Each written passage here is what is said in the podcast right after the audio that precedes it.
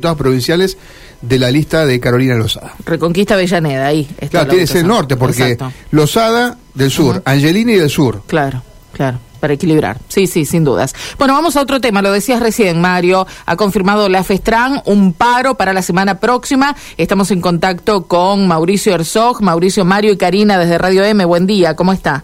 Hola, ¿qué tal? Buen día para usted y para toda la audiencia. Bueno, ¿cuál es el motivo del reclamo, Mauricio? Bueno, el motivo del reclamo es el mismo que venimos desarrollando en el último mes y medio, que son las asignaciones familiares y la problemática del IAPOS.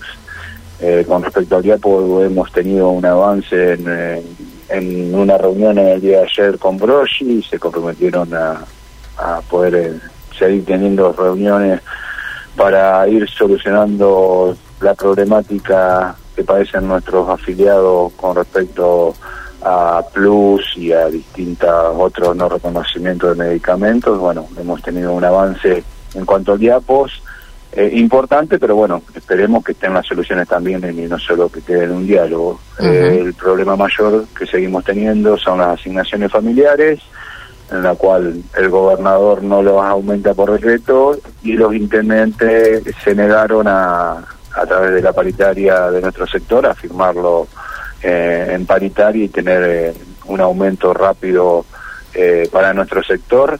Eh, y bueno, lamentablemente ante la falta de negociación y en este caso de los intendentes en general, esto sí quiero recalcarlo porque son los intendentes y presidentes comunales de los 365 municipios de comuna Ujú. que no le han dado la facultad eh, a los intendentes paritarios para, para resolver este, este problema de las asignaciones familiares. Eh, pero bueno, nosotros sabemos que la única forma que, que se resuelve esto es con el diálogo. Esperemos eh, tener diálogo antes del paro de 72 horas y que sí tengan mandato los intendentes y que entiendan la necesidad de que nuestros compañeros no pueden percibir las asignaciones miserables que están percibiendo en el día de hoy, como por ejemplo 780 por, eh, por hijo en edad escolar, una escolaridad de 9 pesos, que si uno la lleva Nueve a la pesos. realidad, No, eso- eso no se puede ni pagar en billetes. No, Eh, claro. yo Quería preguntarle si el comunicado no tenía un error, porque FETRAN comunica esto y habla de eso, ¿no? Que le- les pagan nueve pesos por escolaridad, es así. Sí, sí, escolaridad eh, básica inicial de 9 pesos y 13 pesos con 50 la de de polimodal o superior, ¿no? ¿Cuánto hace que no se actualizan las, las Desde asignaciones? el 2020, en diciembre del 2020 fue la última actualización eh, de Perotti, pero ya venían eh, muy deprimidas también, nos venían desactualizadas, hizo una, una actualización en ese momento que tampoco solucionó, en ese momento no solucionó un monto acorde, eh, y, y bueno, con las inflaciones de los últimos dos años han quedado pulverizadas en el bolsillo de los trabajadores. Para dar un ejemplo a nivel nacional, que es nuestro horizonte, sabemos que no es un pedido que podemos solucionarlo de un día para el otro, pero a nivel nacional, eh, un hijo eh, está en el orden de 7.732 pesos o 11.465 según el ingreso de, de los trabajadores, ¿no? Entonces, al- vamos a poner al mínimo 700 7.732 pesos y nosotros estamos en 780. Bueno, si lo, claro, si lo quieren Para- comparar con la asignación Ahora- universal, por ejemplo, ¿no? También. Eh, sí, también. Pero bueno, nosotros lo queremos comparar con otros trabajadores. Con los trabajadores, claro, claro, entiendo. Pero la, solución al tema de asignaciones, eh, Mauricio, ¿pasa por los intendentes o pasa por un decreto de Perotti? Eh, a ver, nosotros desde los años 90, eh, en- la cual elegí, eh, fines de los 80, de los 80 mejor dicho, eh, la legislatura faculta al gobernador eh, en su sector mediante un decreto a modificar las asignaciones e invita a los municipios de comuna a adherir, ¿sí? Ah, Desde ah, ahí bien. en adelante estuvimos enganchados con el decreto del gobernador. Claro. Pero en esta instancia en que el gobernador no, no las aumenta y nosotros eh, tanto eh, estamos facultados también por nuestro estatuto que dicen que la responsabilidad es de obviamente de nuestro jefe, los presidentes comunales e intendentes, eh, se puede discutir en paritaria, ¿sí? Entonces, ante la negativa del gobierno provincial o de la dilatación en, en aumentar eh, las asignaciones familiares, eh, nosotros lo que hemos eh, mantenido, muchas reuniones, eh, previas a paritaria, cuando se hizo el acuerdo salarial, en la cual si se hicieron gestiones para que el gobierno los aumente, pero ante esta negativa, nosotros creemos conveniente que se pueda discutir con los intendentes y presidentes comunales eh, en la paritaria, ¿sí? Eh, hemos tenido más de cuatro reuniones, pero bueno, lamentablemente en la última que tuvimos, eh, los intendentes en general no le demostraron la negativa a, los miembros paritarios. ¿no? Bien, Mauricio. lo que no, nos informaron los miembros paritarios en la última reunión de la semana pasada. Ustedes dicen que si se dialoga, pueden, uno supone antes del paro, puede haber alguna chance de evitarlo, porque recordemos para martes, miércoles y jueves.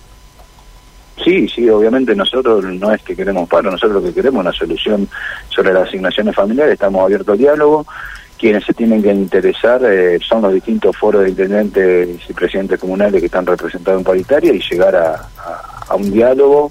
Eh, puede ser esta semana, ojalá sea esta semana que podamos tener un debate sobre el tema y que puedo repetir que los intendentes paritarios y presidentes paritarios eh, tengan la facultad para discutirlo y firmar y resolverlo en el ámbito paritario. Eso se resuelve solamente en el ámbito paritario de manera colectiva, digo, no puede haber un acuerdo de un intendente con sus trabajadores.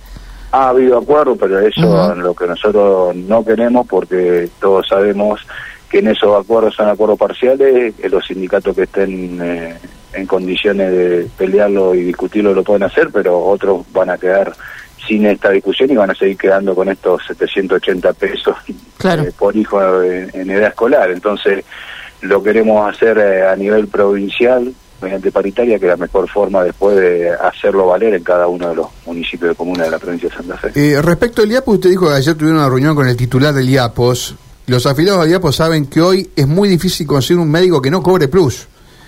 Eh, exactamente, este eh, fue uno de los debates. Eh, sí se, le, quiero preguntar lo siguiente, Mauricio, si esto significa, digamos, usted dijo avances, avances, avances en qué sentido, porque esto involucra no solamente a, los, afiliados a FETAN, sino a la enorme masa de empleados públicos y jubilados también. Bueno, sí, obviamente nosotros defendemos dentro del sector, pero obviamente que los padeceres de todos los empleados públicos adheridos y afiliados al IAPO.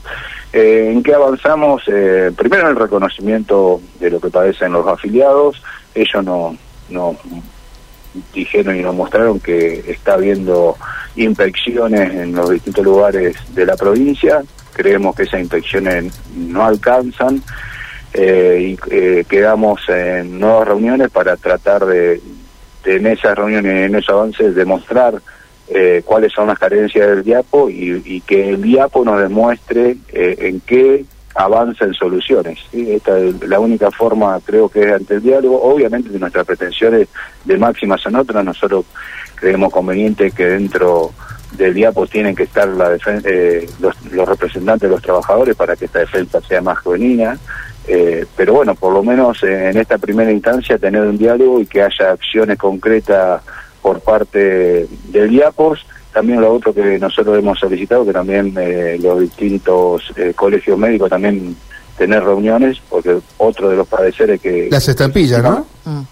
Sí, las estampillas, pero también eh, uno llega y discute con algunos médicos y dicen que hay plata que en el medio se quedan los colegios. Bueno, ah. son muchas la, la... Claro, supuestamente por eso aducen los médicos que, que cobran un plus que nosotros no decimos que no sea así, pero bueno, no es lo que corresponde, no puede ser que si alguien retiene plata indebida, la que lo padezcan son los afiliados. Pero bueno, el avance estuvo en, esta reunión, en reconocer que hay eh, padecer de todos los afiliados del IAPO, esperemos que en las distintas reuniones eh, generemos eh, acuerdos y, soluciones para empezar, a ver, la realidad es que van a ser pocas las soluciones que tenemos en el corto plazo, pero sí trabajar eh, en esas primeras soluciones para después seguir eh, avanzando en soluciones mayores y, por ejemplo, eh, con llegar al punto, obviamente no nunca vamos a, a, perder la perspectiva de que nosotros queremos estar inmersos dentro del diapo para